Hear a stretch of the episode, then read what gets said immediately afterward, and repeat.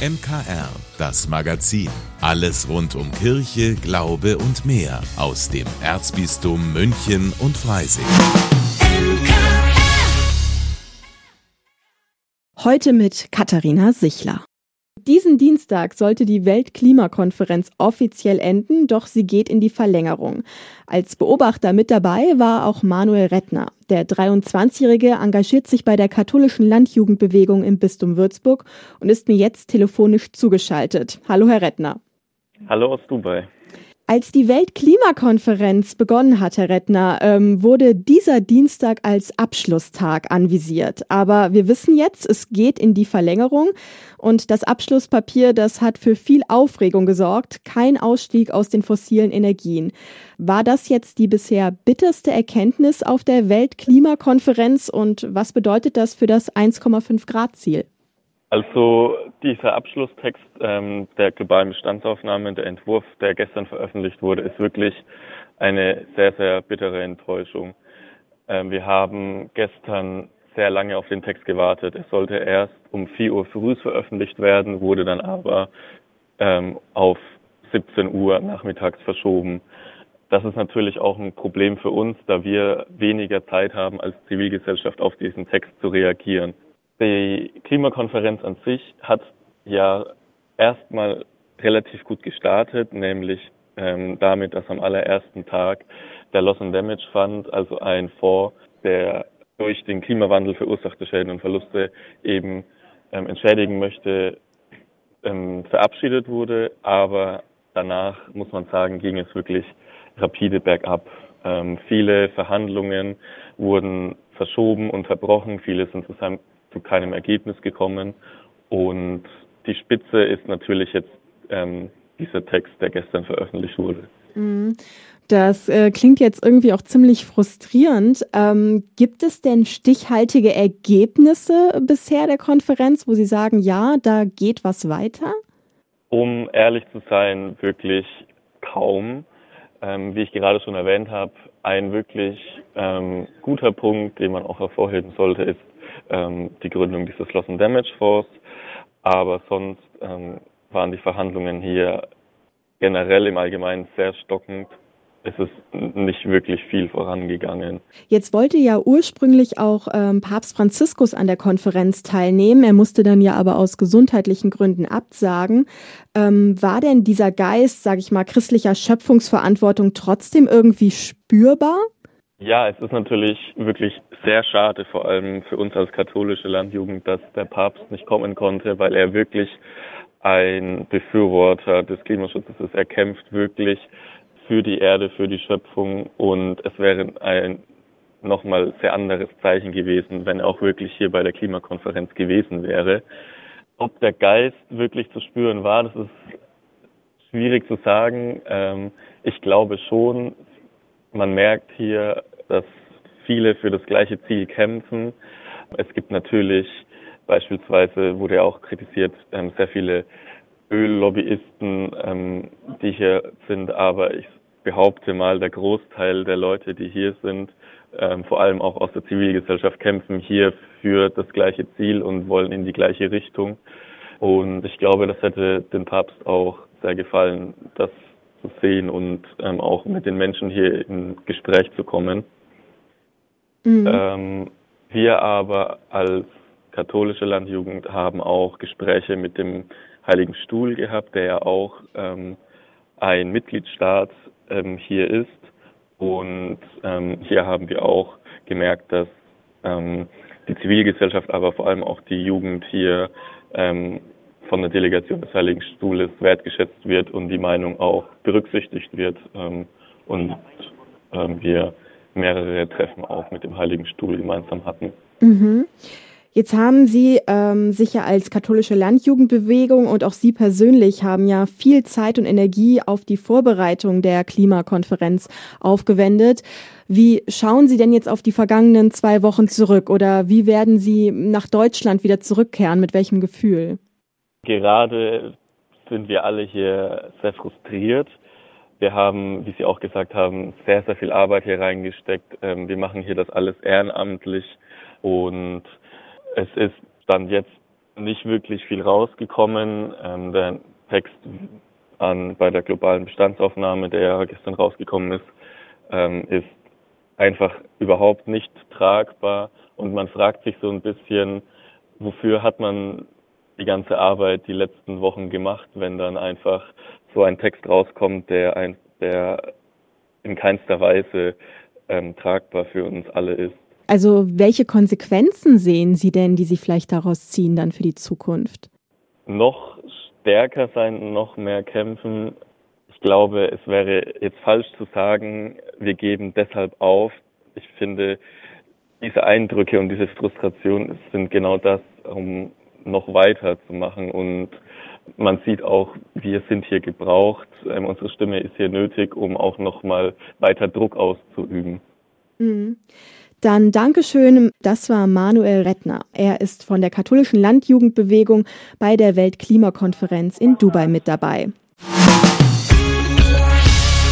Die einen zerbrechen sich jetzt den Kopf, womit sie einer lieben Freundin oder dem besten Kollegen eine kleine Freude zum Fest machen können. Andere haben dafür gar keine Zeit, weil sie jeden Abend verabredet sind, um möglichst viele Freunde noch vor Weihnachten zu treffen. Beides kann in Stress ausarten. Aber was tun wir nicht alles für Menschen, die uns am Herzen liegen? Meine Kollegin Gabi Hafner fragt diese Woche in ihrem Podcast Einfach Leben, warum Beziehungen eigentlich so wichtig sind und was man tun kann, damit es gut läuft mit den anderen. Hallo Gabi. Wir verbringen immer mehr Zeit vor digitalen Geräten. Spielen da echte Beziehungen überhaupt noch so eine große Rolle? Doch, das scheint jetzt auch wissenschaftlich erwiesen zu sein. Das zeigt nämlich eine Langzeitstudie, die unter dem Begriff Harvard-Studie auch Schlagzeilen gemacht hat. Dafür wurden über 75 Jahre hinweg über 600 Personen immer wieder befragt, getestet und zum Beispiel auch ihr Blut untersucht. Das Ergebnis in einem Satz, Gute Beziehungen machen uns glücklicher und gesünder. Mhm, das klingt jetzt, finde ich, ehrlich gesagt nicht ganz so überraschend, aber in dieser Deutlichkeit dann doch irgendwie unerwartet. Ja, und eigentlich doch erstaunlich einfach, dieser Weg zum Glück. Aber wir kennen das ja auch alle. Es ist halt nicht immer so leicht, Beziehungen zu halten über lange Zeit. Mein Gast für das Gespräch ist Sibylle Löw. Sie ist Psychologin und Beraterin bei der Münchner Insel und weiß, warum Beziehungen etwas ganz Wesentliches sind für uns. Wir leben alle von Resonanz, also dass wir gesehen werden und sehen, dass uns jemand zuhört. Das, das sind irgendwie ganz wesentliche Dinge. Ohne, ohne Bindung könnten wir nicht leben. Das kennen wir ja schon vom Säugling. Sind das denn dann, Gabi, vor allem enge Beziehungen, die wir brauchen? So etwas wie eine Partnerschaft? Bei der Studie kam heraus, dass es um gute Beziehungen geht, wo man sich respektiert, Dazu muss man nicht unter einem Dach leben. Natürlich ist es schön, wenn ich eine Partnerschaft oder eine Familie als Beziehung habe, aber ähm, ich denke, eine gute Freundin, ein guter Freund, das ist auch was ganz Wunderbares und es ist auch schön, wenn ich an dem Ort, wo ich vielleicht arbeite, wenn ich einfach nette Kolleginnen und Kollegen habe. Also ich glaube, jede Art von respektvoller, zugewandter Beziehung, das ist einfach Balsam für unsere Seele. Mhm. Sibylle Löw, die spricht von Balsam, aber nicht nur für die Seele, auch eine Beziehung braucht ja Pflege. Wie geht denn die? Da stellt man sich am besten vor, wie man selber behandelt, also quasi gepflegt werden möchte. Also eine Beziehung leidet, wenn man so das Gefühl hat, ja, ich melde mich zwar immer bei meiner Freundin, aber die ruft nie bei mir mal an. Oder wenn sie anruft, dann ruft sie vielleicht nur an, sagt, oh, ich habe ein Problem, ich brauche deine Hilfe. Also das ist ja auch in Ordnung, dazu ist Freundschaft da. Aber wenn, wenn was etwas einseitig wird. Und was ist, wenn es dann, das kennen wir ja alle, in der Beziehung dann auch mal hakt? Klar, Reibung, die gibt's auch in jeder Freundschaft, aber wenn man sich gegenseitig wirklich respektiert, kann man auch mal was Kritisches sagen und trotzdem gut in Kontakt bleiben, sagt Sibylle Löw dass man sagt, Mensch, das ist mir das letzte Mal aufgefallen, ich mag dann aber noch mal mit dir drüber reden und nicht dann einfach sagen, oh ja, dann rufe ich halt nicht mehr an und dann breche ich den Kontakt ab. Also das ist irgendwie schade drum, weil ich glaube, selbst durch eine Krise hindurch kann man sich danach noch besser verstehen als davor, ja, wenn man das nicht scheut, den Konflikt auch mal auszutragen und da durchzugehen gemeinsam. Das ist also, was man meint mit gemeinsam durch dick und dünn gehen. Genau. Weihnachten, das ist ja auch so ein Fest der Beziehungspflege, wenn man so will, aber manchen graut's da ja schon vor bestimmten Begegnungen mit Verwandten. Ja, darüber haben wir auch gesprochen für Einfach Leben. Sibylle Löw hat da gute Vorschläge, wie man respektvoll auch Grenzen ziehen kann und zwar ohne jemanden zu verletzen. Mhm. Das ist wichtig, gerade an Weihnachten. Das Gespräch über den Wert guter Beziehungen und wie man sie so führen kann, dass sie glücklich machen, das hören Sie heute Abend kurz nach 19 Uhr hier bei uns im MKR oder überall da, wo Sie Ihre Podcasts finden. Und zwar unter dem Stichwort Einfach Leben MKR. Wenn ich abends nach Hause komme, ist das Erste, was ich mache, meine Lichterketten und meine Leuchtsterne anzumachen. Die dürfen in der Zeit vor Weihnachten für mich einfach nicht fehlen. Ich finde, die machen so ein richtig schönes Licht. Was diese Beleuchtung mit uns macht und was ohne sie fehlt, das hat meine Kollegin Linda Burkhardt nachgefragt. Wenn es ums Thema Licht geht, dann kommt Manfred Beck ins Schwärmen. Aber Licht ist nicht nur seine Leidenschaft, sondern tatsächlich auch aus medizinischer Sicht wichtig für uns. Licht erzeugt Emotionen, Licht in der richtigen Farbe, ich nenne es mal warmweiß, erzeugt auch ein Wohlfühlen, ein sich zu Hause fühlen. Wenn wir kein Licht haben, werden wir auf gut Deutsch unglücklich.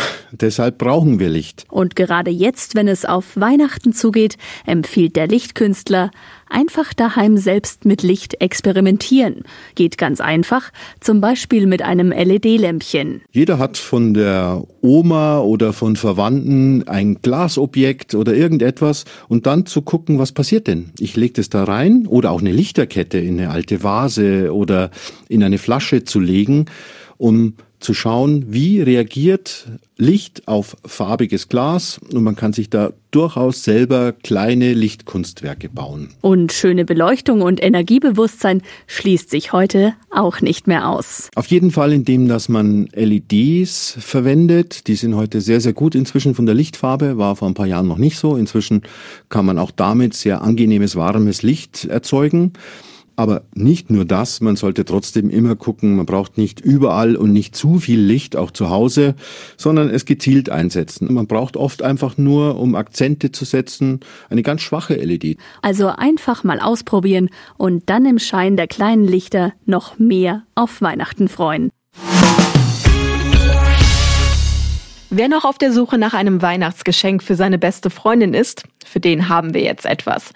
Nämlich der neue Roman von Susan Fletcher. Er heißt Florence Butterfield und die Nachtschwalbe. Es ist eine unterhaltsame Mischung aus Krimispannung und humorvollen Geschichten.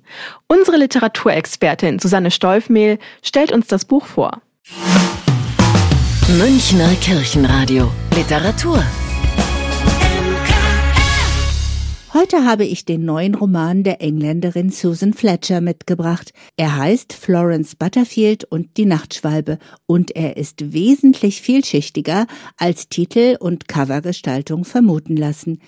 Ich habe mich jedenfalls Stantepede in die Seniorin Flory verliebt und gespannt verfolgt, wie sie einen vermeintlichen Unfall als Verbrechen enttarnen will und dabei Einblick in ihr aufregendes Leben gewährt. Die Handlung Florence Butterfield hat Glück im Unglück. Nach einem Haushaltsunfall verliert sie die untere Hälfte ihres rechten Beins und muss ihr eigenständiges Leben in ihrem gemütlichen Haus am Meer aufgeben. Mit der großzügigen Hinterlassenschaft ihres verstorbenen Gatten kann sich die Endachtzigerin allerdings eine barrierefreie Wohnung in einer komfortablen Seniorenresidenz leisten. Babington Hall entspricht voll und ganz ihren Wünschen. Ein prächtiges altes Herrenhaus mit verwunschenem Blumengarten, überwiegend angenehmen MitbewohnerInnen und fürsorglichem Pflegepersonal.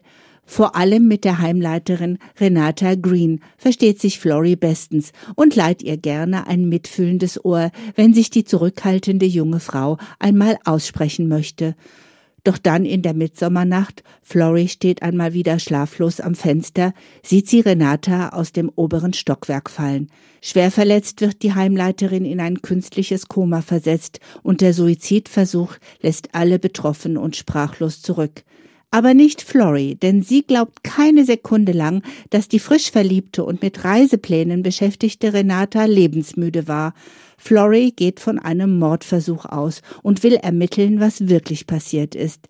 In allerbester Miss Marple-Manier macht sie sich auf Spurensuche, tatkräftig unterstützt von Mitbewohner Stanhope Jones, der ihr glaubt und der überall dorthin kommt, wo Florys Rollstuhl hinderlich ist. Spannungsfaktor Flory will also herausfinden, wer Renata aus dem Weg schaffen wollte und warum. Selbstverständlich wird der Verdacht der alten Dame von der Polizei nicht ernst genommen und ein Arzt überprüft sogar ihre Wahrnehmungssinne. Doch Flory lässt sich nicht entmutigen. Mit der ihr eigenen Empathie und ihrer beeindruckenden Lebenserfahrung führt sie in Eigenregie viele als harmlose Gespräche getarnte Verhöre und kommt so der Lösung des Falles immer näher.